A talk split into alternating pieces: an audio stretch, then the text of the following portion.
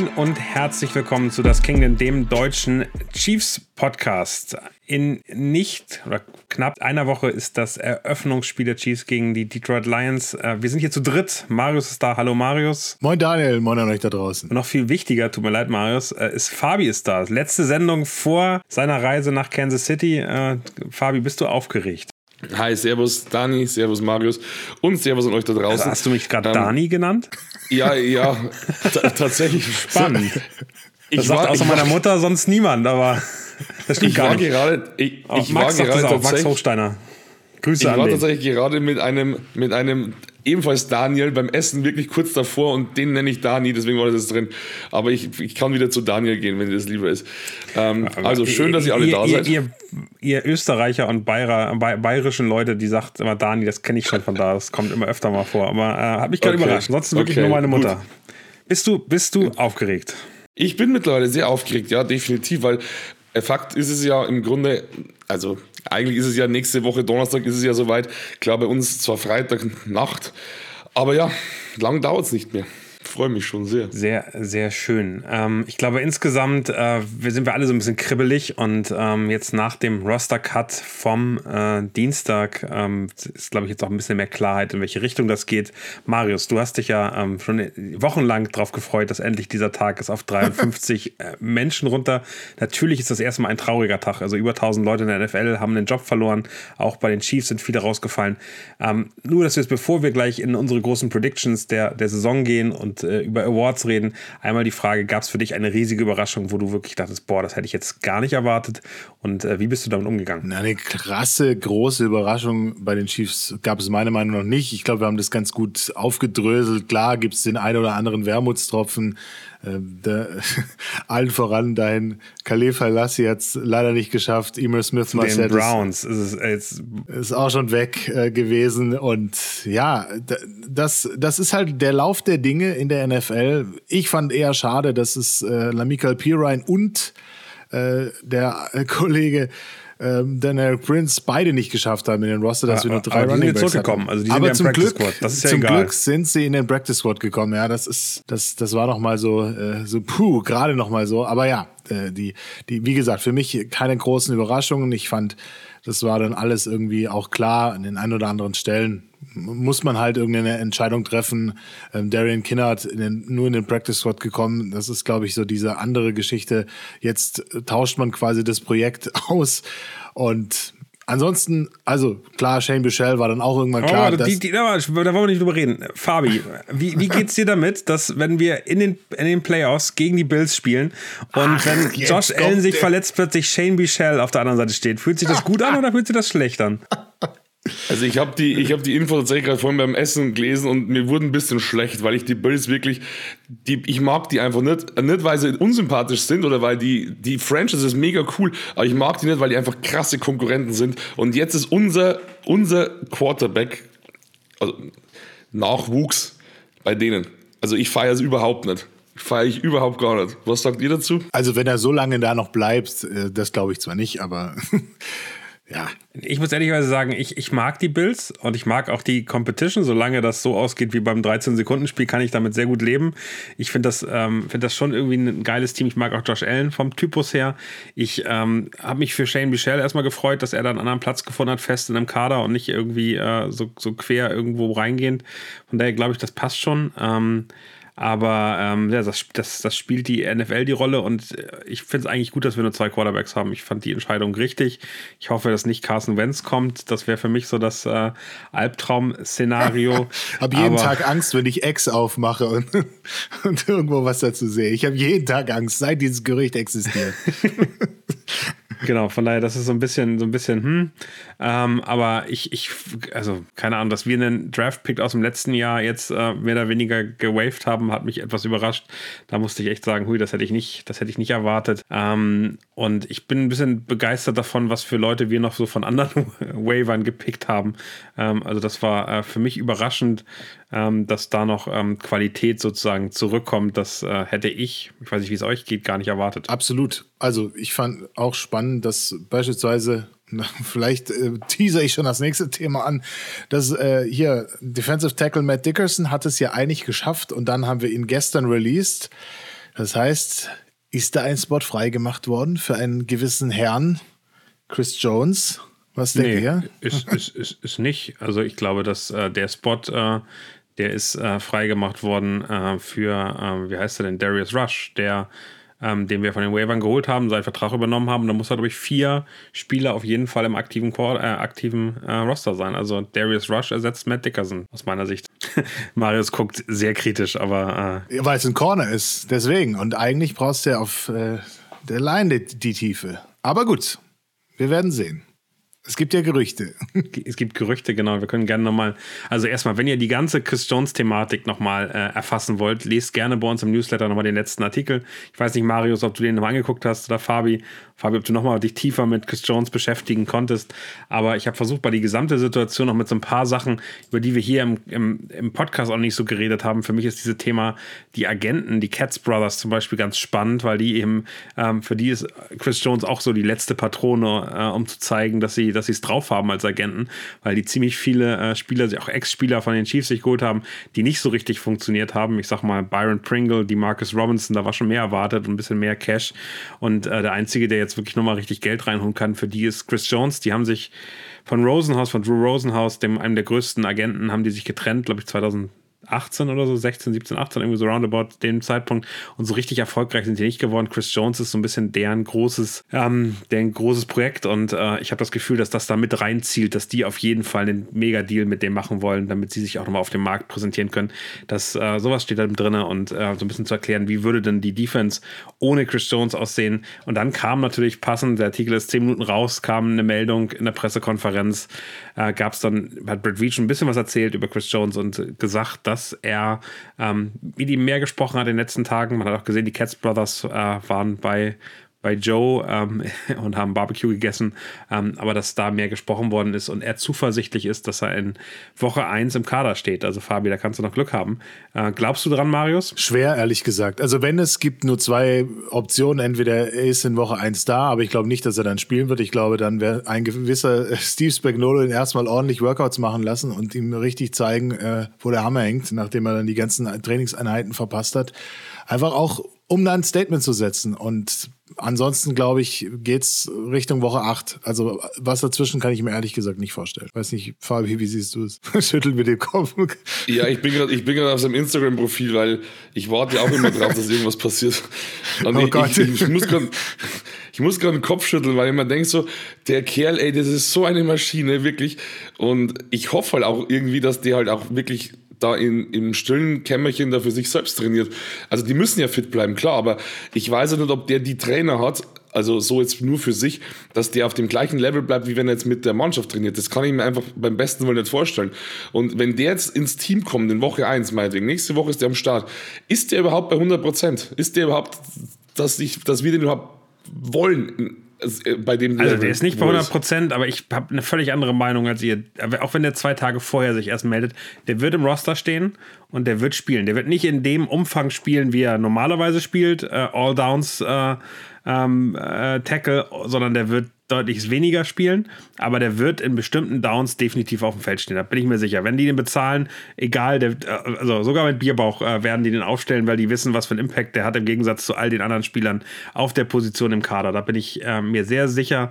Ich, mein Gefühl ist auch, dass ähm, ich glaube, es könnte auch nach dem ersten Spieltag passieren, ähm, aber wenn, wenn er sozusagen sich nicht direkt nach dem ersten Spiel meldet, dann nehme ich auch aus, dass der sieben Spiele fehlen wird, was natürlich bitter ist, da uns Charles O'Manu der Einzige, der eigentlich ihn ersetzen könnte auf der Position, ähm, auch bis, bis zum Spieltag sieben nicht da ist, dann, dann wäre das wirklich bitter. Ähm, aber ich, ich, ich versuche weiterhin optimistisch zu bleiben. Das Thema nervt mich. Ich finde, also ich habe darüber, auch wenn er den Artikel geschrieben hat, darüber nachgedacht. Ich finde, seine Kommunikation ist das Problem. Ich finde das völlig in Ordnung, dass der den Vertrag da verhandelt. Ich finde das völlig in Ordnung, dass der hart bleibt. Nur diese Art der Kommunikation mit Fans, die äh, ihn sehr wertschätzen, die ihn sehr positiv gegenüberstehen. Ähm, das fühlt sich nicht ähm, einem Spieler seines Charakters und seines Levels in irgendeiner Form gut an und das ist mein größtes Problem damit. Also das ist das, wo ich sage, es kann nicht wahr sein, was, was er da macht und damit sollten wir das Thema auch heute beenden. Ich möchte noch über einen anderen... Ganz kurz, ganz kurz, ja, ganz ja. kurz ein, ein, abschließendes, ein abschließendes Ding. Ich wusste, dass das und kommt. Zwar, ich habe versucht, ganz schnell das zu Ende zu machen. ich habe schon gemerkt. Also meine Frau Nina, du, du hast ja kennengelernt, die die kennt sich, also die kennt sich mit Football jetzt nicht so gut aus. Sie schaut ab und zu mit mir, aber sie ist jetzt nicht so intuit. Auf jeden Fall, ich, ich brauche jemanden zum Reden und ich erzähle dir ganz die Chris Jones-Thematik natürlich auch. wie so ein Kummerkasten. Und dann hat sie das letzte Mal so gesagt: so, hey, aber der macht sich doch gerade voll unbeliebt bei den Fans, oder? Und dann habe und sie hat einfach keine Ahnung, sie kriegt nur das mit, was ich erzähle. Und ich habe gesagt, ja, ich, ich ich finde schon, dass er sich ein bisschen unbeliebt macht, oder? Was meint ihr? Also wirklich abschließend, ja, nein, macht er sich ein bisschen unbeliebt? Für mich ja. Ja, aber ich glaube, dass aus seiner Rolle äh, dieser der missverstandene, der irgendwie hochtalentierte, der nicht die ähm, das Feedback bekommt, was er haben möchte. Und äh, ich glaube, der mag dann auch, keine Ahnung, wenn er sitzt zu Hause und äh, äh vielleicht auch irgendwelche Substanzen zunimmt, die man im Football äh, möglicherweise nicht mehr zunehmen darf, aber was machen sie in der Offseason ja alle gerne, ähm, dann glaube ich, dass das äh, nicht zählt, sondern dass es am Ende für ihn da um sich und sein, sein Ego geht, dass er bei solchen Wettkämpfen riesengroß ist. Ich glaube, du brauchst ein unfassbares Ego, um auf der Position Football zu spielen. Und ich glaube, dass das äh, bei ihm nicht ankommt. Der checkt nicht, dass er da gerade ähm, mit den Fans irgendwie Blödsinn macht. Ja, ich glaube vor allem die Tatsache, dass die Chiefs nicht mit Frank Clark äh, verlängert haben, beziehungsweise ihm einen besseren Deal gegeben gegeben haben. Also wir haben ihn ja quasi, wir haben ihn ja quasi den, den teuren Deal weggenommen und dann, dass es da nicht geklappt hat, das hängt ihm, glaube ich, schon ein bisschen nach. Der hätte den gerne bei sich gehabt und dass der jetzt ausgerechnet zu den Broncos geht, das kotzt ihn an und dann hat er sich wahrscheinlich gesagt, okay, ich werde alles rausholen, ich werde das komplette Szenario daraus, daraus fahren und wenn das bis Woche 8 gehen muss, dann geht das bis Woche 8. Das ist halt super nervig, vor allem für die Fans und auch diese Diskussion auf Social Media finde ich immer ein bisschen schwierig, vor allem wenn du Sportler bist, dann lass doch das sein. Du musst dich doch nicht mit den Leuten da irgendwie anlegen. Die finden dich doch alle gut oder fanden dich alle mal gut. Jetzt ist es einfach nur noch ein nerviger Aspekt alle wollen es irgendwie hinter sich bringen, alle wollen Gewissheit haben, aber wir haben es ja letzte Folge schon ein bisschen so analysiert. Es gibt halt viele Szenarien, die jetzt immer noch im Raum stehen und auch für die Chiefs gibt es halt noch viel zu gewinnen oder halt eben auch zu verlieren. Und da mussten natürlich ein bisschen abwägen. Das ist klar, dass sich Brad Reach jetzt vor die Mikros stellt und sagt, ja, ich bin optimistisch, dass es bis Woche 1 klappt. Was anderes willst du ehrlicherweise von ihm auch zu jetzigen Zeitpunkt gar nicht hören, weil es sind noch sieben Tage bis zum Kickoff, erstes Spiel. Und ja, sind wir ehrlich, ich habe so vieles Positives schon von ihm in diese Richtung gehört. Ich, ich glaube, dass erst, wenn er, wenn Chris Jones wirklich da ist, wenn er einen Deal unterschrieben hat und dann, dann wird man sehen, wo das hinführt, weil dieses, diese Last wird er mit sich tragen, die gesamte Saison hinweg und das hat er sich selber zuzuschreiben. Ich glaube, wenn der in einer Woche dann wieder irgendjemanden äh, der großen Quarterbacks äh, weghaut ähm, und ähm, da erfolgreich ist, dann vergessen Fans sehr, sehr, sehr schnell. Und ich glaube auch, dass auch wir werden das verdauen, auch wir werden damit äh, umgehen können und uns freuen, wenn er weiterhin die Leistung in unserem Trikot macht. Also ich glaube, auch das darf man nicht vergessen. Ja, es fühlt sich jetzt gerade beschissen an. Ich weiß noch, wie, was für ein Magentreffer dieser Weggang von Tyreek Hill war. Und äh, ehrlicherweise bin ich jetzt ganz happy damit und kann da sehr gut mitleben, wenn der da wieder irgendeinen Blödsinn in, in Miami macht. Also von daher, ich glaube, das hat auch ein bisschen bisschen damit zu tun. Ähm, ich würde jetzt trotzdem gerne noch zu einem anderen Spieler kommen. Wir haben nämlich heute noch zwei weitere äh, Neuzugänge. Ich weiß nicht, äh, Marius, ob du sie auf dem Schirm hast, sonst stelle ich sie eben ganz kurz vor. Stell sie vor, Daniel. Hau Wir haben den Cornerback Keith Taylor. Den finde ich gar nicht so interessant. Der kommt auch aus Practice Squad. Cornerbacks haben wir so viele und äh, äh, Darius Rush ist da, glaube ich, für mich sogar der spannendere äh, Charakter, weil der eben echt vom Größten und so weiter hundertprozentig ins Spagnolo-Profil passt. Mehr oder weniger äh, vergleichbar mit Jalen Watson und Joshua Williams. Äh, aber der Wide Receiver Montreal Washington hat bei den Denver Broncos in der Preseason ziemlich für Furore gesorgt und ist jetzt bei uns äh, auf dem Practice Squad gelandet. Habt ihr das mitbekommen? Nee, aber ich war heute auch nicht so viel am Handy, von daher. Jetzt machst du mir noch ein schlechtes Gewissen hier. Nein, du hast ja ganz normal gearbeitet, hoffe ich. ja, ich war auch, auch unterwegs, aber ähm, für, also für mich, das ist so ein Receiver-Returner-Typ. Äh, könnte eben wirklich interessant sein. Ganz viele Leute sagen, so ein Stil von den Chiefs, gerade von den Broncos hinweggenommen. Warten wir mal ab, ob da die nächste Justin Ross, Nicky Remio äh, Geschichte passiert. Aber ähm, fand ich nur ganz positiv. Und jetzt, da wir schon bei knapp 15 Minuten sind, wollen wir doch eigentlich mit den Themen starten. Was wir heute machen wollen, ist einmal durch den Schedule gehen. Wir drei wollen jeweils tippen, was wir glauben, wie die Spiele ausgehen äh, in der Saison und dann am Ende, und das, äh, da freue ich mich eigentlich am meisten drauf, ähm, nochmal äh, glauben oder gucken, welche Awards wir nehmen. Das haben wir im letzten Jahr schon gemacht, haben am Ende auch Awards vergeben, äh, dass wir einmal äh, sehen, welche Awards, und bei den Awards wollen wir uns auf äh, eine Das Kingdom-Meinung äh, runterbrechen. Da können interessante Diskussionen rauskommen. Ich weiß nicht, wie hart hinterher gekämpft wird, aber erstmal gehen wir, gehen wir über, die, über den Schedule durch ähm, und ähm, Fabi, fang du doch mal an, weil du bist vor Ort. Wie geht das Spiel gegen die Lions aus? Wir brauchen nur Sieg, Niederlage und so ein Gefühl von, wie das Spiel läuft. Nicht jetzt äh, konkrete Zahlen. Das äh, wäre ein bisschen zu viel. Also, genau, konkrete Zahlen brauchen wir nicht. Ähm, das machen wir dann immer in den jeweiligen äh, Episoden vorm Spieltag. Ne? Also, natürlich ist es ein genau. Gewinn. Ist ganz klar Sieg für die Chiefs. Marius, wie siehst du das? Ohne Wenn und Aber. Da gehe ich, geh ich mit. Ohne Wenn und Aber. Äh, einen Fehlstart kann man sich nicht leisten. Wir werden uns den auch nicht leisten. Deswegen 1 zu 0 im Record für die Chiefs bei mir. Bei Sieht bei mir auch so aus. Ich glaube, wir werden, ich habe gerade geguckt, die letzten fünf Jahre haben wir im Schnitt 38 Punkte im ersten Spiel gemacht. Ähm, ich glaube, auch da wird vorne eine 3 stehen und ähm, Och, die Lions. Das wäre schön. die Lions werden. Oh, ich, ich, ich, ich würde sogar den Justin, den Justin Ross Touchdown sehen. Das wäre so cool.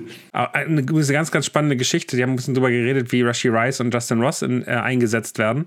Und, und dann, Fabi, wird das nämlich wahrscheinlicher, die werden nur in Packages eingesetzt. Und wenn man sich jetzt überlegt, was für Typen das sind, äh, kann ich mir sehr gut vorstellen, dass Justin Ross in den ersten Wochen wirklich nur in Red Zone Packages eingesetzt wird. Also wirklich dann am Ende oder eben äh, Third, Third Down and Short, wo er sozusagen nach außen ziehen kann und da, da was annehmen kann. Also am Ende glaube ich, das sind ähm, wirklich eigentlich perfekte, perfekte Bedingungen ähm, dafür, dass er einen Touchdown machen wird. Und einen kleinen Tipp noch und ich, ich, bin mir jetzt sicher, dass wir die Folge aufnehmen. Am Sonntag, äh, wird wahrscheinlich am Montag dann kommen oder Sonntagabend vielleicht, werde ich mit Max von Garnier eine ähm, äh, wirklich, also ist, glaube ich, Nationaltrainer der, der Tight Ends in Deutschland, eine NFL Europe-Legende. Mega Max hat bei Rheinfire gespielt, hat bei Hamburg Blue Devils gespielt, ist ein sehr guter Freund von mir und mit dem werde ich einmal die Offensive der Chiefs entschlüsseln. Also Fabi, hör da gerne nochmal drauf rein, dann können wir hinterher mal gucken, ob du was wiedererkennst. Wir reden über die besten Plays, wir reden darüber, was eine West Coast Offense ist, wie Andy Reid die getweakt hat, äh, was für Receiver er braucht, was für Routen er normalerweise läuft und worauf es ankommt, dass diese Offensive erfolgreich ist und wieso Patrick Mahomes hundertprozentig da reinpasst. Also all das werden wir am Sonntag besprechen. Und jetzt, wo ich das erzähle, wir haben noch nicht den Podcast aufgenommen. Ich hoffe, wir reden über all das, was ich gerade gesagt habe. Ähm, aber dann, äh, Lions, ähm, gewinnen wir und Justin Ross wird auf jeden Fall eine gute Chance haben, einen äh, Red Zone Touchdown zu machen. Rashi Rice übrigens wird eher so eingesetzt wie Nicole Hartman äh, letztes Jahr. Also ganz viel von diesen Jet Sweeps und ähm, von irgendwelchen äh, schnellen Bewegungen, weil der eben unfassbar gut in Yards after Catch ist und dann vielleicht auch seine Drop Rate nicht so relevant ist, wenn er den Ball einfach nur kurz übergeben bekommt und dann weiterläuft. Also das ist bisher so ein bisschen das Gefühl, was wir bei den beiden Spielern haben. Wir machen weiter. Woche 2. Jaguars. Wie sieht's aus? Wir gewinnen, wird aber knackig. Ja, wir gewinnen. Und wenn ich mir, also ich bin eher bei der äh, Regular Season aus dem letzten Jahr, das war relativ entspannt als das, äh, als das Spiel in den Playoffs. Das, das bitte nicht mehr. Vor allem nicht mit dem Ausgang hinten raus. Äh, nicht mit diesem komischen Tackle an Patrick Mahomes. Nee, danke, nein. Das, darauf kann ich verzichten. Aber ansonsten glaube ich, wird es jetzt nicht der schwere Brocken. Also ich glaube, es wird zwar nicht, nicht allzu entscheidend hinten raus, aber wir gewinnen. Also ich glaube auch, wir gewinnen. Ich glaube, das wird ein riesiger Brocken und das Spiel wird in der letzten Sekunde äh, oder vielleicht sogar in der Overtime entschieden, weil ich glaube, dass die.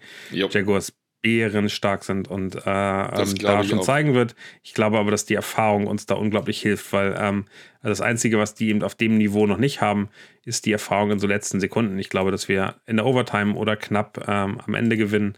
Das wird knapp und das ist das erste Spiel, wo wir denken, hui, unsere Defense ist doch nicht so gut, wie wir das uns erhofft haben. Und äh, gerade wenn Chris Jones nicht da ist, ähm, kann ich mir vorstellen, dass das Spiel wehtun könnte. Also das ähm, ist für mich mein das erste, das erste Spiel, wo ich glaube, ah, sieht doch nicht so gut aus. Also, wir gehen beide mit 2-0. Jetzt kommt das Bears-Spiel. Da muss ich, fange ich direkt an. Ich glaube, dass wir gegen die Bears verlieren. Aber warum? Ich habe mir schon gewundert, was ich bei dir gesehen habe.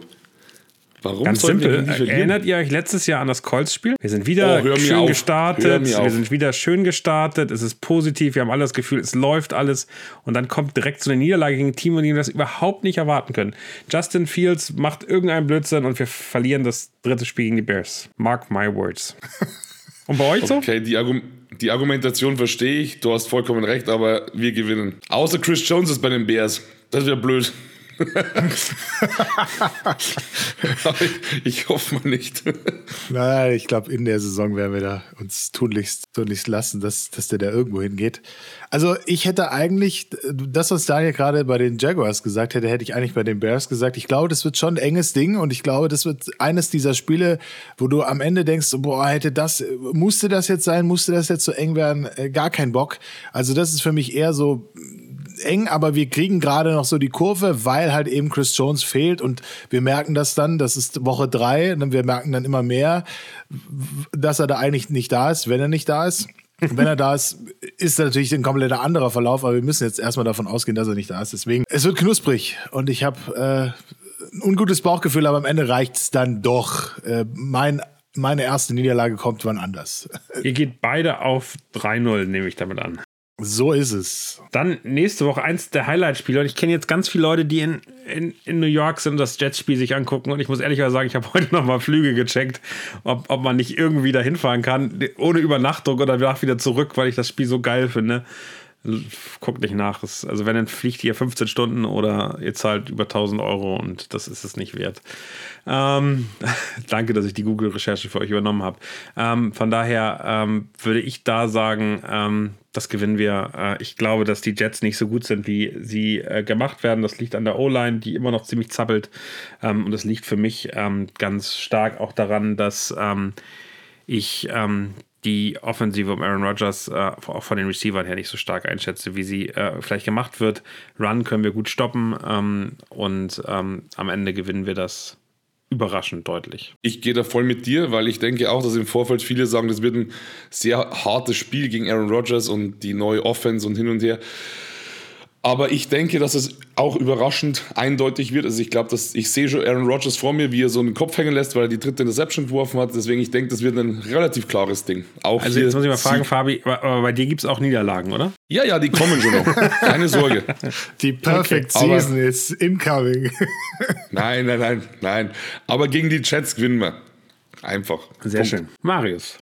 Nein, werden wir nicht gewinnen. Äh, Touchdown von äh, Nicole Hartman, weil es so schön ist, äh, knallt er uns einen rein. Genauso wie uns Juan Thornhill die den Pick geholt hat ähm, in der Preseason. Aber also das Jetspiel wird, glaube ich, richtig hässlich. Also es wird ein richtig hässliches Spiel.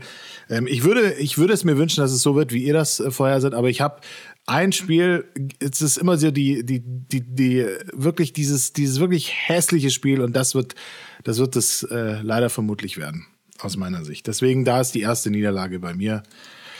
Und wir gehen 3-1 in Woche 4. Jetzt bin ich äh, in Woche 5 gegen die Vikings. Bin ich bei dir, Fabian. Ich will wissen, hält unser Streak, bleiben wir zu null? Ja. Klar, klare Sache, oder? Also, die, die Vikings, die haben schon Potenzial, ja. Aber die sind, die sind, wie wären nicht gefährlich für uns. Nee, nee. Das gewinnen wir schon auch noch. Wie es bei dir aus, Marius? 5-0. ja, bei mir geht's dann, äh, geht, geht, wir machen 4-1, aber es wird auch so ein Spiel, das äh, wird kein Leckerbissen, glaube ich. Es wird, die werden uns schon ein bisschen fordern. Zwar nicht, zwar nicht so wie andere Teams, aber ich, ja, ich ich, ich bin da einigermaßen entspannt. Also bei den Vikings mache ich mir keine Sorgen. Es könnte allerdings auch so ein Colts-Ding werden, so ein faules Ei, das in den ersten Wochen da reinfliegt ins Nest. Ich glaube, dass wir in der ersten Halbzeit klar hinten liegen gegen die Vikings. Ähm, und ich glaube, dass es am Ende aber das wieder zurückgeht, da wo Captain Kirk, Kirksey die ganze Zeit ist, dass er am Ende dann ein bisschen einbricht. Ähm, und da hilft auch ein Justin Jefferson nicht mehr. Ich glaube, dass die Offensivpower bei denen eigentlich ganz gut ist, aber ein Jordan Addison ist eben noch Rookie. Ähm, und ein äh, ja, Osborne ist vielleicht dann auch nicht auf dem Niveau von Adam Thielen in seiner Hochzeit. Von daher glaube ich auch, das gewinnen wir am Ende ähm, dann, dann wieder deutlich. Aber das ist ein typisches Spiel, liegen wir hinten. Ähm, Patrick Mahomes zeigt wieder magische Dinge und am Ende gewinnen wir das. Ähm, von daher bei mir auch 4-1. Ähm, Ich bleibe jetzt bei dir, Fabian. Wir spielen gegen die Broncos. Gegen die Broncos hat Patrick Mahomes noch nicht verloren. Wird das das erste Spiel, das er gegen die Broncos verliert? Also gegen die Broncos wird es wieder ein Herzschlagfinale. Das wird wieder von Marius und für mich also sehr, sehr intensiv. Daniel, du bist da Brauch, ein bisschen. Braucht Marius wieder. Tee oder wie, wie, wie ist das? Ja, ja, ganz, ganz sicher. Also gegen die Broncos, das wird wieder so ein richtiges Arschspiel. Das wird wieder wirklich mit, mit entweder ein Field Goal entscheidet oder ein Touchdown in letzter Sekunde. Das Broncos-Spiel wird ganz, ganz schlimm widerlich, aber wir gewinnen es. Und Frank Clark wird uns richtig ärgern. 6-0. Ich glaube, erst Frank Clark nicht mehr in, in, in dem Kader der Broncos ist. Aber andere Sache. Ich glaube auch, das gewinnen wir. ähm, ich glaube auch, das wird eher Low-Scoring. Ähm, und ich bin auf Sean Payton wirklich gespannt. Ich glaube, der macht was aus den Broncos. Die werden stärker. Also für mich die immer noch die dritte Kraft in der Liga äh, oder in der Division. Aber ähm, das gewinnen wir am Ende. Letztes Spiel ohne Charles O'Menu. Das ist eine positive Nachricht, dass der nach dem Spiel wiederkommt. Äh, und wir sind stehen 5-1. Ähm, das äh, würde mich sehr freuen. Ich äh, gehe übrigens davon aus, dass Chris Jones dann schon Spiele für uns gemacht hat. Ich bin da zuversichtlich. Ja, ich denke zumindest auch, dass wir das Spiel gewinnen. Es wird auch eher Low Score. Bin tatsächlich auch gespannt, wie Russell Wilson dann im Jahr zwei in Denver performen wird, ob der Head Coach dann wirklich arg viel anders macht und ihn dann nochmal zu alten Stärken sozusagen aus Seattle dann äh, hinbringen kann. Aber für mich auch eigentlich am Ende Chiefs Sieg und wir gehen 5-1 auf meinem Schedule. Das klingt doch sehr positiv. Ähm, dann ähm, gehen wir weiter in Woche 7. Die Chargers. Wie siehst du das, Fabi? 6-1. Da verlieren wir das erste Mal. Weil, wenn ich mich erinnere an die Chargers-Spiele, die waren alle ausnahmslos so unfassbar knapp. Und wir haben wirklich so unverschämt Glück gehabt zuletzt. Und ich glaube, ein Justin Herbert wird diese Saison einmal uns ärgern. Und ich denke, das wird im ersten Spiel sein. Deswegen gehe ich hier mit einer Niederlage. Es wird auch ein knappes Ding. Aber ich glaube, dieses Mal haben wir am Schluss nicht das nötige Glück. Keine irgendwie Interception oder kein irgendwie Stop bei, beim vierten Versuch. Also dieses Mal scheitert Deswegen 6-1 hier an der Stelle bei mir. Marius. Ja, ja, ja. Alles, was Fabi gesagt hat, dass wir immer Glück hatten, immer noch ein Field Goal am Ende gemacht haben, Interception. Travis Kelsey mit diesem sensationellen Touchdown. Ja, alles- Noch, wo er so schön alle- gewackelt hat. Geile, geile Sachen sind passiert, aber ich glaube, irgendwann ist dieses Glück auch mal aufgebraucht. Und Justin Herbert mit neuem, mit neuem Offensive Coordinator, der ihm ein bisschen besser in seine Stärken reinbringen kann und auch wird, davon gehe ich echt aus. Also die Chargers werden gefährlich sein nächstes Jahr. Und deswegen glaube ich, dass es uns da in meinem Plan das zweite Mal ereilt. Das heißt äh, 5 5-2 in Woche 7. Wird wahrscheinlich auch wieder ein One-Score-Game sein, aber am Ende werden wir da leider mit der zweiten Saisonniederlage rausgehen, aus meiner Sicht. Geht mir nicht anders. Auch bei mir die zweite Saisonniederlage 5-2. Ähm, da, gehe ich mit. Ich glaube, dass die Chargers zu einem ungünstigen Zeitpunkt kommen. Ja, Charles Menu ist wieder da. Ich glaube, dass die Chargers eine wirklich unfassbar gute Offense haben und zu dem Zeitpunkt in der Saison auch mit das beste Team in der NFL sind. Also ich kann mir gut vorstellen, dass sie da wirklich richtig, richtig gut aussehen. Ähm, das heißt ja nicht, dass sie dann am Ende gut aussehen, aber ich glaube, zu dem Zeitpunkt der Liga, so ähnlich wie es ähm, die Bills und Josh Allen letztes Jahr waren, sehen die einfach bombenstark aus. Ähm, da funktioniert alles. Der neue OC hat äh, Justin Herbert ein bisschen gefixt und äh, wir alle sind so ein bisschen am Zweifeln, ob vielleicht möglicherweise der Division-Rekord zappelt, dass wir nicht, äh, wie viele Jahre wir jetzt na- nacheinander gewonnen haben, aber dass das wirklich in Frage steht. Das ist so ein bisschen die Angst, die wir zu dem Zeitpunkt haben. Ähm, aber es kommen ja die Broncos wieder im nächsten Spiel. Wie geht das denn bei euch aus? Ich glaube, das ist, ist, wir haben sieben Divisions in Folge gewonnen, glaube ich, das letzte Mal gehört zu haben. Aber ich will jetzt nicht klugscheißen, ohne dass ich es richtig weiß. Okay, du schaust natürlich gleich noch. Gut, in der Zwischenzeit kann ich doch mal das neue Spiel analysieren. Und zwar, wir treffen erneut auf die Broncos. Finde ich übrigens sehr spannend. Innerhalb von äh, drei Wochen zweimal gegen die Broncos. Du hast recht, übrigens, Ähm, siebenmal. Ja, ich wusste auch mal was. cool. Ähm, die Broncos innerhalb, innerhalb von äh, drei Wochen zweimal. Ähm, wir haben uns besser auf sie eingestellt. Wir wissen jetzt Sachen und wir haben. Ähm, Ähm, ja, wir stehen gut da, wie du, also wir, wir die Chiefs stehen auch richtig gut da. Mitte der Saison haben wir auch Anfangsprobleme gefixt und deswegen wird das eine, eine klarere Nummer gegen die Broncos. Ähm, hier gewinnen wir, deswegen 7-1. Bei dir, Marius? Wir gewinnen, eben weil wir uns darauf einstellen konnten, auf die Schwächen, auf die Stärken vom jeweiligen äh, äh Gegenüber. Also wir haben da, glaube ich, dann schon ein bisschen mehr Infos rausbekommen als die, als die Wundertüte, die man dann halt zu Beginn in Woche äh, 6 hatte. Deswegen glaube ich auch, und Charles Emmanuel kommt wieder. Chris Jones ist dann vielleicht sogar wieder richtig äh, voll im Saft da, je nachdem, wann der kommt. Charles Emmanuel äh, ist übrigens eine Woche vorher schon wieder da. Also ja, genau, aber der ist dann schon auch im, in, in, im Game-Flow drin. Also ich glaube, das erste Spiel da wird er ein bisschen ja, schwer reinkommen. Deswegen habe ich auch die Chargers-Niederlage äh, eher einkalkuliert als die, als die Broncos-Niederlage. Ich glaube, da sollten wir eigentlich, äh, sollten wir eigentlich gewinnen. Also ich glaube, das zweite Spiel geht deutlicher aus in unsere Richtung als das erste. Ich glaube, dass, ich glaube, dass der, der Pass-Rush da richtig knallen wird. Ich glaube, dass wir das erste Mal sehen, also die Zeit, das haben wir letzten Jahr auch gesehen, brauchen Felix Anjudiki Yusama, um reinzukommen. George Kalaftis ist nicht mehr alleine gestellt. Wir haben plötzlich äh, mit Charles O'Menu und Chris Jones da Waffen. Und ich meine, also, wenn ich das so selbst erzähle, dann merke ich eigentlich, wie geil ich mich darauf freue, dass die alle mal zusammenspielen. Wie sehr gerne würde ich sehen, ähm, dass in der, in der, Mitte Chris Jones Druck macht, ähm, Charles O'Menu von überall kommt und wir die beiden Jungen noch dazu haben. Ähm, das, glaube ich, kann richtig, richtig Spaß bringen. Und das wird zum ersten Mal Spaß bringen in äh, Woche 8 gegen die Broncos. Also von daher bei mir auch 6-2. Äh, dann geht's nach Deutschland. Ähm, ich habe Angst vor dem Spiel. Also ergebnistechnisch habe ich wirklich Angst vor dem Spiel. Ich habe jetzt hier bei mir ein W hingeschrieben, aber ich muss ehrlicherweise sagen, das ist eher ein, ich möchte die Chiefs nicht in Deutschland verlieren sehen, äh, als ein, ich bin mir sicher, dass das gut läuft. Ich glaube, dass das Spiel echt nicht einfach wird. So, jetzt müssen alle ganz stark sein. Ich sehe hier eine Niederlage leider. Also so blöd also so leid es mir auch tut, Marius, für dich das erste Chiefs-Spiel live, aber ich denke, wir verlieren das. Ähm, einfach, es ist, es ist die Reise, es ist Deutschland, die sind alle ultra hyped, die sind super nervös, die machen Leichtsinnsfehler. Und die Bill, äh, die Bills, sag ich, die Dolphins, die, also ich finde, die Chiefs haben natürlich schon eine ganz andere Erwartung. Natürlich, der Super Bowl Champion kommt nach Deutschland, Chiefs hier in Deutschland mittlerweile riesig. Die Dolphins haben das gar nicht. Und natürlich, du kannst als Chiefs nur verlieren. Also, wenn du gewinnst, erwartet jeder, wenn du verlierst, ist natürlich das große, große Drama. Und ich glaube, wir verlieren das Ding. Also, so blöd sich es anders und ich denke, Tyreek Hill wird uns an dem Tag auch wehtun. Leider. Finde ich, also wie gesagt, ich, ich sehe es auch als schwierig an. Ähm, ich akzeptiere nicht, dass sie das äh, verlieren. Manchmal muss man auch mit dem Kopf durch die Wand. Ist, also, Fabi, eigentlich ist das dein Thema. Also, Motivation, Motivation, Motivation. Ja, Vielleicht willst du sie ja, auch motivieren, dass du da glaubst, dass sie verlieren. Ich verstehe das. Boah, ich habe so ein schlecht, ich habe wirklich, ich habe so ein schlechtes Bauchgefühl. Ich würde mir auch wünschen, einen Sieg zu sehen, aber ich habe kein gutes Gefühl bei der Nummer. Wirklich nicht. Wie sieht es bei dir aus? Marius? Ich hoffe, ich täusche mich. Na, ich werde jetzt garantiert nicht äh, auf mein allererstes Schießspiel eine Niederlage setzen. Nein, ich, ich kann das verstehen, ich kann auch die Bedenken verstehen, aber meine Bedenken sind bei den Dolphins ganz klar auf der Quarterback-Position. Da waren sie letztes Jahr auch schon und ich glaube nicht, dass äh, Tua durchgängig fit sein wird. Und ich glaube, das ist halt wichtig, um mit den ganzen Receivern, die die Dolphins als Waffen haben, einfach eine Chemie herzustellen und dann ins Rollen zu kommen. Ich, mir sind die aktuell zu overhyped.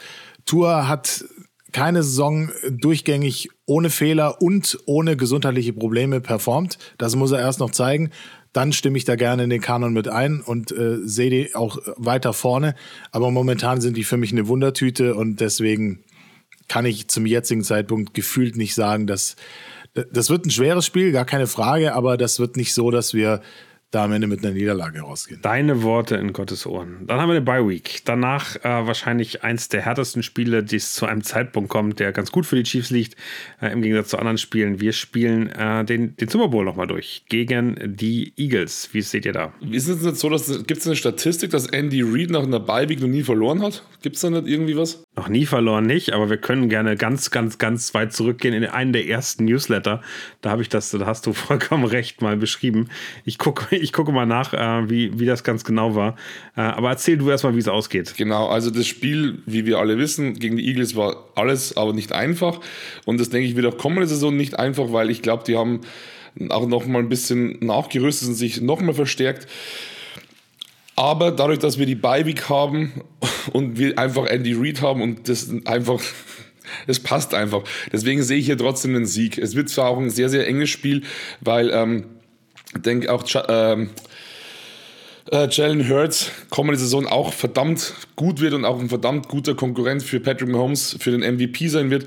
Aber nichtsdestotrotz gehe ich hier mit den Chiefs und deswegen sind wir hier bei 8 zu 2 bei mir. Ich habe gerade mal nachgeguckt. Es war letztes Mal ja sozusagen vor dem, vor dem Spiel ähm, in, dem, in den Playoffs, was wir gewonnen haben. Davor war er nämlich schon 27-4 nach einer Bye-Week in der gesamten Saison. Jetzt da 28-4, hat damit über 88 Prozent der Spiele äh, nach einer Bye-Week gewonnen. Also ist schon, ist schon Wert. Klingt doch schon mal gut. Ja, schöner, schöner Wert. Ich würde auch alles dafür tun, dass der noch ein bisschen Richtung 100% geht. Aber ich glaube, bei mir wird er in die andere Richtung gehen. Ich befürchte, wir holen uns da die dritte Saisonniederlage ab. Das Spiel war einfach zu krass und wir haben echt mit einer unfassbaren Kraftanstrengung und mit einem unbedingten Willen von Patrick Mahomes das noch gewonnen, aber ich befürchte, nach der Bye Week äh, wird es uns ereilen, wird uns die dritte Saison Niederlage ereilen und gegen die Eagles kann man schon mal verlieren. Ich glaube, das ist so wie letztes Jahr gegen die, gegen die Bills. Du willst es nicht, du willst da nicht verlieren, aber am Ende des Tages es ist halt, es, es wird so ein Spiel auf Augenhöhe sein und es wird hin und her gehen, so wie im Super Bowl, aber am Ende wird das äh, glückliche Ende bei den Eagles liegen. Daniel, was sagst du? Mein Problem ist, dass eigentlich, wenn ich das, die, die Geschichte, die, die Fabi jetzt erzählt, ist eigentlich meine Geschichte, die ich immer erzähle, wenn wir sowas statistisch irgendwie rausgeholt, das können wir gar nicht verlieren. Mich ärgert es, dass wir es bei, bei mir eingetragen, ich werde es nicht ändern, dass ich bei mir eingetragen habe, dass wir das, dass wir das äh, verlieren, weil ich, ich bin völlig bei dir, eigentlich können wir das nicht verlieren, Fabi. Ähm, jetzt hast du mir aber zweimal sozusagen eigentlich meine, meine, also ich wie gesagt, beim deutschen Spiel tue ich mich schwer. Äh, bei den Eagles hast du eigentlich recht, eigentlich können wir das nur gewinnen. Äh, und er sieht, er hat auch noch nie verloren gegen sein vorheriges, also er hat noch nie gegen die Eagles verloren, glaube ich. Und das ist insgesamt eine Statistik, die er auch ähm, andersrum bei den Eagles gegen die Chiefs hatte. Ähm, ah, aber nee, wir verlieren das. Ich habe es vorher aufgeschrieben, ich ändere das jetzt nicht mehr. Äh, du hattest mich fast, Fabi, da fehlte nicht viel. Bei dir sind wir 8-2, bei uns äh, ähm, sind wir 7-3 bei Marius und mir. Ähm, dann geht es in die Raiders Week. Ähm, das war damals in der Marty Schottenheimer immer eine ganz besondere oder zwei besondere Wochen in der Saison. Raiders Week bedeutet voll Power auf den Rival und das dürfen wir auf keinen Fall verlieren. Verlieren wir es, Marius? Nein, wir verlieren es nicht, weil die O-Line der Raiders immer noch eine absolute Baustelle ist, weil Jimmy G einfach nicht der ist, für den die Raiders gehofft haben, dass er sein könnte in ihrem Konzept und deswegen mache ich mir bei dem Division-Rivalen tatsächlich am allerwenigsten Sorgen, dass der uns Probleme macht. Gehe ich voll, gehe ich voll mit. Also ich, ich an, also ich kann die Raiders irgendwie nicht ernst nehmen, das tut mir leid. Also ich irgendwie, ich, die sind für mich. Erwartest du den nächsten Snow Globe? nee, so, so, weit würde ich jetzt nicht gehen. Aber ich, ich, nee, also das ist eine, das ist eine sichere Nummer. Ich denke, das wird auch kein knappes Spiel. Ähm, die haben auch ihren, ihren Titan Darren Waller jetzt doch verloren an die, an die Giants. Ähm, den fand ich tatsächlich immer sehr, sehr gut. Ich finde, die haben einfach keine Waffen und deswegen wird das eine klare Kiste. Also deswegen hier auch Sieg für mich. Sehr schön. Äh, ja, bei mir klarer Sieg. Ich kann also vorhin wegnehmen, das zweite Duell gegen die Raiders gewinnen wir auch. Äh, ich weiß nicht, wie es bei euch aussieht, aber ähm, da bin ich relativ äh, schmerzbefreit. Dann kommen die Packers. Für mich, ähm, das war bei meiner, ähm, bei, den, bei der Footballerei in meiner ähm, Power Ranking schon klar, die Packers sind für mich kein gutes Team in diesem Jahr. Deshalb äh, gewinnen wir auch das. Wie seht ihr es? Ja, in dem ja. Jahr, wo wir gegen die Packers, glaube ich, gespielt haben und eigentlich gegen Rogers spielen sollten, das war doch das Corona-Jahr, richtig? ja, wo er gesperrt dann, war wegen seinen war, komischen Corona-Ansagen, obwohl er nicht geimpft war, genau. Also das zweite ja, Corona-Jahr genau, war das. Genau, und da haben wir ja gegen den jetzt neuen, alten Starting Quarterback, wenn man so will, der damals auch schon gespielt hat, gespielt. Und das war zwar so ein ganz seltsames Spiel, aber so richtig gefährlich sind die Packers uns da nicht geworden. Deswegen gehe ich davon aus, das wird ähnlich sein. Ich glaube auch, das Team wird, das wird eine Weile brauchen, bis sich das findet und das wird ein, zwei Jahre brauchen, bis da wirklich wieder, bis es da weiter nach oben geht. Wahrscheinlich sogar noch ein bisschen länger, aber dazu bin ich da nicht so tief im Thema drin bei denen. Aber für uns in dem Fall Woche 13, wir gehen 9 zu 3 bei mir. Fabi. Ich denke ich denk auch, dass die Packers lange Zeit und viele Jahre echt eine sehr, sehr ernstzunehmende oder ein ernstzunehmender Super Bowl-Anwärter waren. Aber man hat jetzt die letzten zwei Saisonen schon gesehen, dass die halt wirklich sehr, sehr straucheln. Letzte Saison war ja wirklich alles, aber nicht gut. Und ich denke auch, dass die momentan in einem krassen Umbruch sind und dass die jetzt wirklich, wirklich die Saison richtig böse kassieren. Also ich glaube, dass die wirklich auch zwei, drei Saisonen brauchen, bis die sich wieder gefangen haben, auch mit den ganzen Umstellungen auf der Quarterback-Position. Deswegen denke ich auch, wird es eine re relativ, relativ knappe, äh, nein, nicht knapp, relativ entspannt, denke ich auch hier, wir gewinnen und deswegen 10 zu 2 an der Stelle bei mir. Skandalös, 10 zu 2. Ähm, ja, sehr, sehr gut. Ähm, sieht bei mir ähnlich aus, von daher lass uns weitermachen mit den Bills. Bei mir verlieren wir das Spiel. Ich kann nicht ganz offen und ehrlich sagen, ich glaube, dass die Bills deutlich besser sind als letztes Jahr. Ich glaube, das wird, ähm, ich, ich, schätze die Bills im Laufe der Saison vielleicht sogar stärker ein als die Bengals. Ähm, wenn die Bengals, also sind auf Augenhöhe wieder, aber ähm, die Bills haben sich letztes Jahr deutlich unter Wert verkauft. Ich glaube, dass äh, gerade wenn äh, Von Miller wieder fit wird, der ist ja die ersten vier Spiele jetzt erstmal verletzt und raus, aber dann könnten die richtig gut werden. Ich glaube, die tun uns richtig weh. Bei mir stehen wir leider Gottes dann erstmal auf 9-4. Und damit wackelt in dem Moment auch wieder, weil die Chargers so stark sind, wackelt für mich ein bisschen ähm, der Division-Sieg. Also die Bills, das ist auch wieder so ein Spiel, da weiß ich genau, das würde ich eigentlich gar nicht anschauen. Weil ich genau weiß, da muss ich mich wieder die ganze Zeit so reinsteigern, weil die Bills einfach verdammt gut sind und die Bills, das ist für mich die letzten Saison wirklich immer so ein Ding gewesen. Ich schaue das Spiel an, ähnlich wie bei den Bengals und ich, ich weiß eigentlich davor schon, wir verlieren das Ding. Ich weiß nicht, was wir machen müssen, dass wir in der Regular Season gegen die mal gewinnen. Ich habe keine Ahnung. Das funktioniert irgendwie nicht. Solange wir in der, Offs äh, in der, in der, in der Playoffs dann gewinnen, ist es mir scheißegal. Da sieht ja, wir alle da abgeben. Ja, da sieht es ja gut aus. Aber in, den, aber in der Regular Season sind die Bills eine Nummer zu groß für uns. Deswegen hier 10 zu 3. Wir verlieren das. Ja, dieses Bills-Spiel, das alle Jahre wieder. Ich glaube, jetzt das letzte Mal in der Regular Season kommt für eine Weile. Weiß nicht, wie es in den nächsten Jahren aussieht, aber ich meine gelesen zu haben, dass es jetzt erstmal nicht mehr ist. Eigentlich ja fast schade, aber äh, andererseits äh, treffe ich lieber auf die entweder gar nicht oder dann nur in den Playoffs und dann idealerweise nicht mit so 13 Sekunden übrig, die man irgendwie zu was Zählbarem bringen muss. Und deswegen, äh, äh, lange Rede, kurzer Sinn, für mich auch die vierte Niederlage in dieser Saison. Wir gehen 9 zu 4, weil es einfach die Bills sind, weil die krass stark sein werden. Ich glaube, da wird es dann nochmal so ein bisschen Diskussion geben. Kriegen wir den First Seed oder nicht? Division-Titel glaube ich nicht, dass der, dass der wackelt. Ich glaube, da die Chargers werden sich auch den einen oder anderen äh, Fauxpas mal leisten. Aber First Seed wird die Diskussion da schon, äh, schon sein und dann hat man noch ein, ein einigermaßen straffes Restprogramm, würde ich mal sagen. Um, ähm, ja, also ich glaube, das, was für mich irgendwie da sehr, sehr krass ist, ist, ähm, dass wir nach der Bye Week ganz wenig Rest Days haben. Also, das ist eines der ganz großen Probleme. Und ich glaube, die Bills, ob sie aus der Bye Week davor kommen oder zumindest aus einem Donnerstag gespielt und danach dann Sonntagabend äh, gegen uns. Äh, ich glaube, die haben unglaublich viel Zeit davor. Und äh, ich glaube, das ist ein riesiges Problem, dass wir, und das ist, da muss man aufpassen, dass es keine Verletzungen gibt, in der Zeit zwischen äh, Eagles und, und dann Bengals, ähm, dass wir da ähm, gucken, dass wir keine großen Verletzungen bekommen, weil das könnte uns da echt äh, killen. Also äh, das ist für mich so ein bisschen die, ähm, das, das wichtige Thema so der Zeit. Und das tut eben ähm, dann schon nochmal mehr weh, äh, wenn man, wenn man weiß, ähm, worum es da geht und, äh, und wie entscheidend das ist. Aber schöne, schöne Phase des Bildspiels am 10.12., das ist ein Sonntag, 22.25 aktuell. Da freue ich mich drauf. Das ist für mich so ein richtig geiles Sonntagabendspiel, da kann man richtig, richtig äh, sich reinsteigern. Ähm, aber am Ende verlieren wir es alle drei, von daher vielleicht nicht zu doll reinsteigern.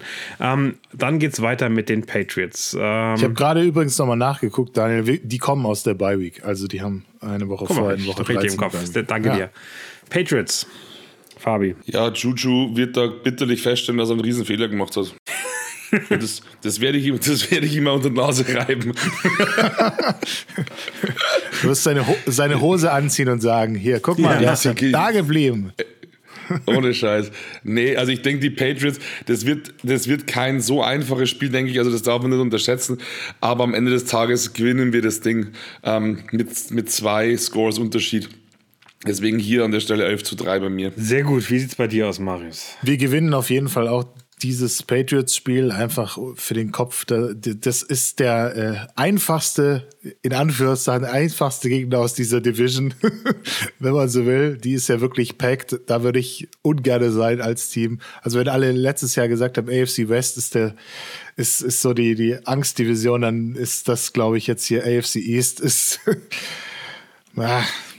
Also da wollte ich nicht sein, muss ich ehrlich sagen. Als die NFC East übrigens auch nicht viel schöner. Also klar, da gibt es deutliche Abdings, aber gegen die Cowboys und die Eagles würde ich auch nicht in der Division sein wollen mit. Also Commanders und Giants-Fans tun mir jetzt schon leid. Ja. Nein, aber also zurück zum Ding. Äh, 10 zu 4. Sehr gut. Äh, Patriots gewinnen wir auch. Ich sehe da keinen großen, also Bill Belichick ist der Einzige, der irgendwas machen kann. Äh, Raiders habe ich schon gesagt, stehen wir 11-4. Wie sieht bei euch bei den Raiders wahrscheinlich ähnlich aus, oder? Haken dran.